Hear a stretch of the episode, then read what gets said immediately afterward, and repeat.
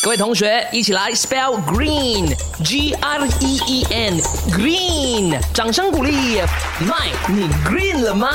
今天我们要讲的是一种中药啊，冬虫夏草，它到底是虫还是草呢？然后为什么又要用这种名字呢？又虫又草这样子啊？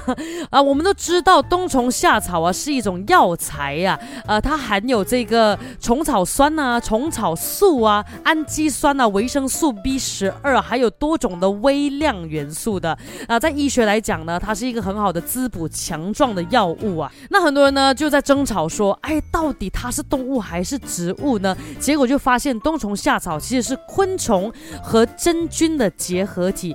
原来呢，有一种绿蝙蝠蛾的幼虫啊，每年秋天之后就会钻入地下冬眠啊。这个时候呢，冬虫夏草菌就会侵入虫体，然后吸收虫体的营养为生，同时呢，不断长出菌丝，最后呢，导致这个幼虫死亡的。来到第二年春夏之交啊，这个虫体的头部就会长出一根棒。球状紫铜色或者是褐色的这个草尖呢，在破土而出，就是我们看到的这个冬虫夏草啦。所以这样看来呢，是不是可以说它是曾经是虫子的草呢？